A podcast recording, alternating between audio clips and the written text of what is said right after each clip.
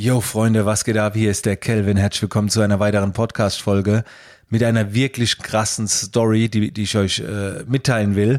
Ich habe auch lange überlegt, auf welcher Plattform soll ich diese Geschichte erzählen, aber jetzt ist es der Podcast geworden. Und seit 2019 ist der Podcast eh so aufgebaut, ähm, dass ich viele Erfahrungen, die ich im Alltag sammle, mit euch teilen möchte. Und die heutige Story, die ist wirklich krass. Und ich fange auch direkt mal an. Ähm, kurzes Intro. Wir sind hier gerade im Urlaub in Kapstadt mit der Familie. Also da nehme ich gerade diese Podcast-Folge auf oder habe ich sie aufgenommen.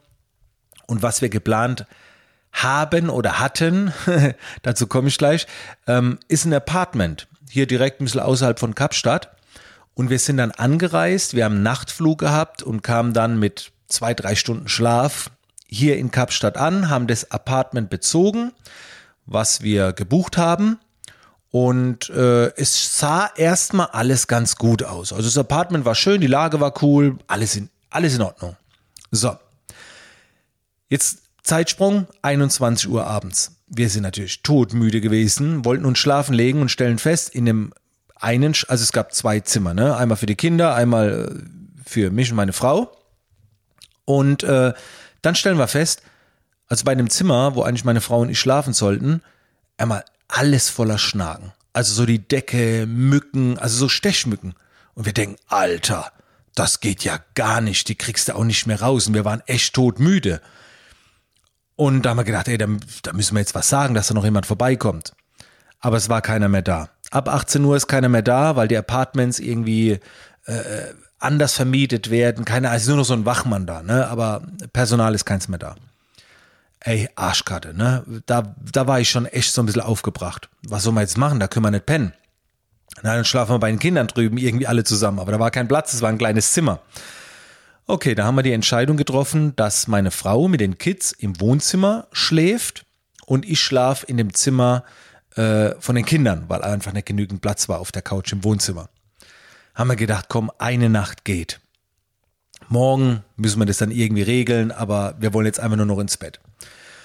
Dann sind wir wirklich so 21.30 Uhr ins Bett gefallen und ich bin auch relativ schnell eingeschlafen und bin nach 30 Minuten nach Luft ringend wieder aufgewacht.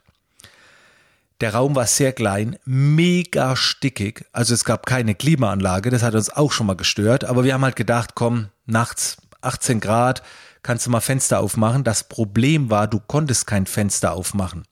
Das eine Fenster war direkt im Flur äh, zu, dem, zu den anderen Apartments und es waren so Schiebefenster, also nicht so Kippfenster. Da hätte jederzeit jemand reinsteigen können und das andere Fenster ging zum Strand und es war ein öffentlicher Strand. Also du kannst kein Fenster aufmachen.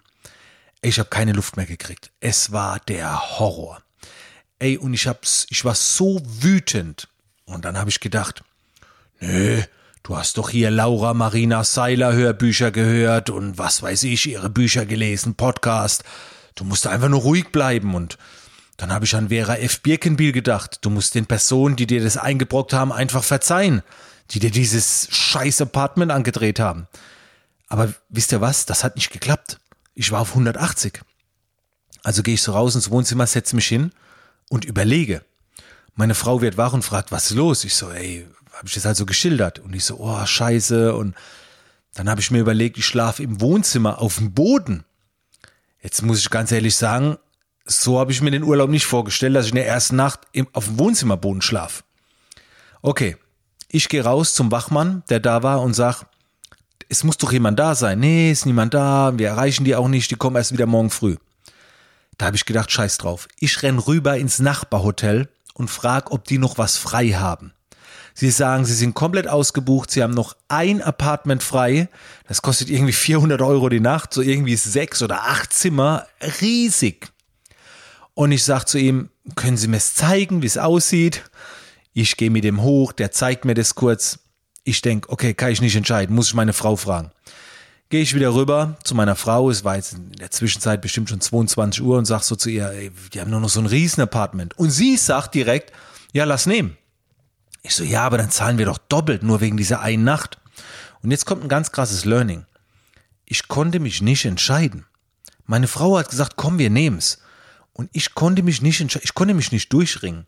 Ich habe mir dann auf der einen Seite gesagt, ey, scheiß drauf, es ist Urlaub. Und ganz ehrlich, wenn ich jetzt einmal 400 Euro oder 300 Euro, was es gekostet hat, doppelt zahl, scheiß drauf. Das merke ich nicht auf dem Kontostand, weißt du, so auf die Art.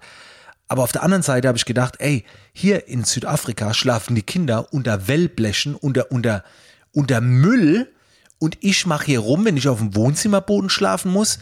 Das ist nicht fair. Also Kelvin reißt sich zusammen und schlaf auf dem Boden. Früher hast du im Wald gepennt. Und dann habe ich gegrübelt und gegrübelt.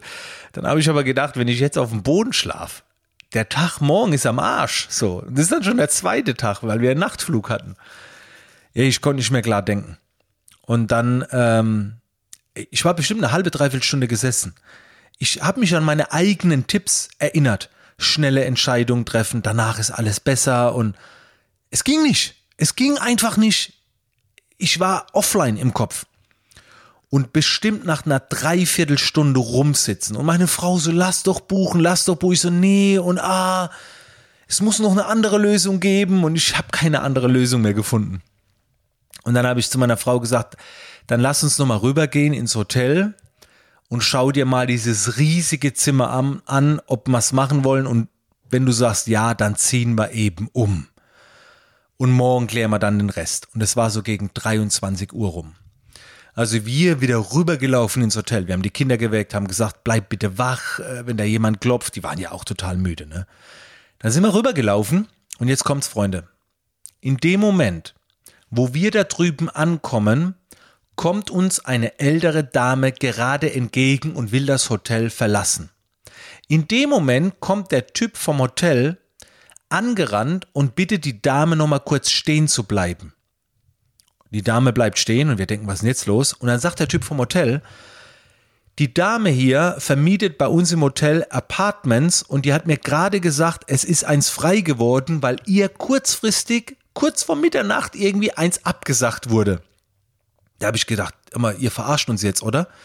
Und die Frau sagt so, doch, deswegen war sie kurz hier, um das mit dem Hotel zu klären. Äh, sie ist auch total äh, angepisst jetzt, weil halt so kurzfristig abgesagt wird.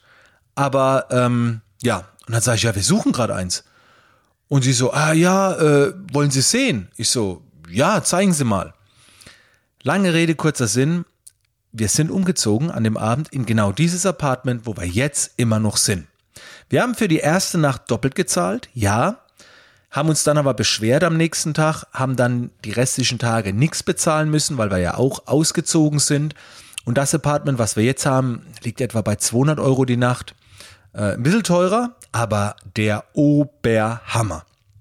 Aber der Punkt ist, wie viele Zufälle muss es geben oder was muss alles passieren, dass du dich nach 40 Minuten irgendwann entscheidest, okay, komm, jetzt geh mal halt. Also nehmen wir mal an, ich hätte irgendwie was vergessen und wäre noch mal kurz zurück oder die Kinder wären langsamer wach geworden, dann hätten wir diese Frau nicht mehr getroffen. Das war ein Timing, das war so präzise dass sich die Wege gekreuzt haben, dass wir danach gedacht haben, aber das kann doch nicht sein. Und gleich vorweg, wenn ihr mal ein Apartment braucht, schreibt mir. Das ist der Hammer, wo wir jetzt gerade sind. Und echt, also für vier Leute pro Nacht um die 200 Euro, das ist okay. Das ist echt okay. Vor allen Dingen, wenn ihr seht, wie die Lage ist. Ähm, aber mein Learning war mal wieder, dass diese ganzen Tipps eigentlich nichts bringen, obwohl ich sie kannte. Und wie in meinem Buch beschrieben, in dem Moment gilt es auszuhalten. Und also ich habe für mich mitgenommen, trotzdem, ich muss eine Entscheidung treffen, weil dieses sich nicht entscheiden, das ist so schlimm. Du hängst so lange in der Luft und du kannst nichts machen. Auch wenn du jetzt zum Beispiel äh, das überträgst, du willst, du willst dich selbstständig machen. In 99 Prozent der Fälle würde ich sagen, das Schwierigste ist die Entscheidung, nicht das, was danach kommt. Die Entscheidung ist so schlimm. Als ich dann, ich meine, selbst, egal ob wir jetzt die Frau getroffen hätten oder das andere Zimmer genommen hätten, ich bin mir sicher, da wäre es genauso gewesen. Nach der Entscheidung war mir so scheiß drauf. Alles egal. Geil, nur noch ins Bett, umziehen, duschen. Das heißt, wir mussten so eine Stunde in Kauf nehmen, die war echt der Horror, ne? Alles in die Koffer rein, umziehen, äh, Mitternacht, äh, eh schon wenig geschlafen. Und ich, ich bin ja immer um halb zehn im Bett. Es war eh schon schlimm. Aber als ich dann im Bett lag, habe ich gedacht, ey, scheiß drauf. Da werde ich sogar das Dreifache gezahlt, weißt du? Und wenn du jetzt zum Beispiel die Entscheidung triffst, dich irgendwann selbstständig zu machen, weil du dich schon seit drei Jahren plagst mit deinem Beruf und schon seit drei Jahren die Entscheidung vor dich hinballerst, ey, die Wahrscheinlichkeit ist sehr hoch, dass wenn du die Entscheidung getroffen hast, egal was danach kommt, selbst wenn es sich nicht so geil anfühlt, erstmal, es ist trotzdem noch geiler. Geiler wie das letzte. Ja, egal was du in Kauf nehmen musst, auch wenn du dann weniger verdienst oder es gibt so viele negative Dinge, die du findest, aber die sind auf einmal scheißegal. Aber erst nachdem du die Entscheidung getroffen hast. Davor habe ich gedacht, ey, jetzt doppelt zahlen, Geld rauswerfen. Danach, als ich dann im Bett lag, habe ich gedacht, Gott, ich hätte dreifache gezahlt. Und so war es auch bei anderen Entscheidungen. Das heißt, wenn du dich selbstständig machen willst, du sagst am Anfang, ja, ich habe weniger Geld, weniger Sicherheit und aber dann, wenn du frei bist, denkst du, boah, Alter, und wenn ich noch weniger Geld hätte und wenn ich dafür zahlen müsste, wie geil ist das denn? Aber es ist die, Entschuldigung, die Scheißentscheidung. Alter, ich habe mich auch gequält, ne? Es waren jetzt zwar nur ein paar Stunden, ist noch Luxus, ne? Wenn sich andere wochenlang, monatelang, wer weiß, wie lange ihr schon eine Entscheidung vor euch hinschiebt. Denkt drüber nach. Denkt drüber nach und denk mal in der Vergangenheit, wie es war. Wie oft warst du schon in der Situation, wo du lange nicht entschieden hast, dann hast du was gemacht und auf einmal hast du gemerkt, wie dir alles von den Schultern fällt. Kennst du? Ja, warum soll es dann in der Zukunft anders sein? Und wie oft haben wir schon Entscheidungen bereut? Nicht so oft. Nicht so oft. Wir bereuen nur, wir bereuen meistens, die Dinge zu lange ertragen zu haben. Wir bereuen meistens, dass wir uns jetzt schon viel früher entschieden haben. Und ein Grund, sich zu entscheiden, ist noch ein folgender. Also je schneller du dich entscheidest, umso schneller kannst du dich auch um die Nachteile kümmern. Aber wenn du dich nicht entscheidest, kannst du dich um gar nichts kümmern. Und meistens erfahren wir die Nachteile gar nicht. Weil wenn du dich für Weg B entscheidest, weißt du ja nicht, wie Weg A weitergegangen wäre. Und du wirst es nie erfahren. Und deswegen kannst du dir auch irgendwie nicht leid tun, weil du oft Weg A nie erfährst, weil du ja Weg B gehst.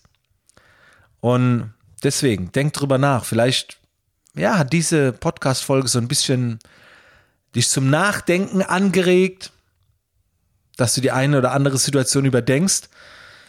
Ich wollte die Story auf jeden Fall mit dir teilen. Und äh, ich hoffe, dass ich das nächste Mal es besser mache weil, ja, es war der innere Konflikt. Also, meine Frau sagt, sag mal, willst du mich verarschen? 300, 400 Euro, das verdienst du in ein paar Stunden, wenn überhaupt, ohne dass du was machen musst. Und jetzt machst du hier rum. Und bei mir war halt so, ja, stimmt schon, aber äh, das ist doch nicht wert. Hier in Afrika schlafen die Kinder da und ja, es ist unser Urlaub. Und am nächsten Tag haben wir noch Hochzeitstag. Kein Scheiß, Leute, wir haben am nächsten Tag Hochzeitstag. Da habe ich gedacht, Alter, der, der Tag ist voll am Arsch. Naja. Okay, also das war so äh, die Story. Ich hoffe, ich konnte dich zum Nachdenken anregen. Und wenn dir die Podcast-Folge gefallen hat, wenn irgendwas passiert ist, dann mach einen Screenshot jetzt an deinem Handy von der Folge, lade sie gerne in deinen Stories hoch und markier mich. Und schreib gerne noch einen Satz dazu oder so. Oder schreib mir eine Direktmessage, wenn du die äh, Story hochgeladen hast. Aber wenn du mich markierst, kriege ich sie eh mit. Und das würde mich freuen. Also, ich sage vielen Dank für deine Zeit und bis zum nächsten Mal.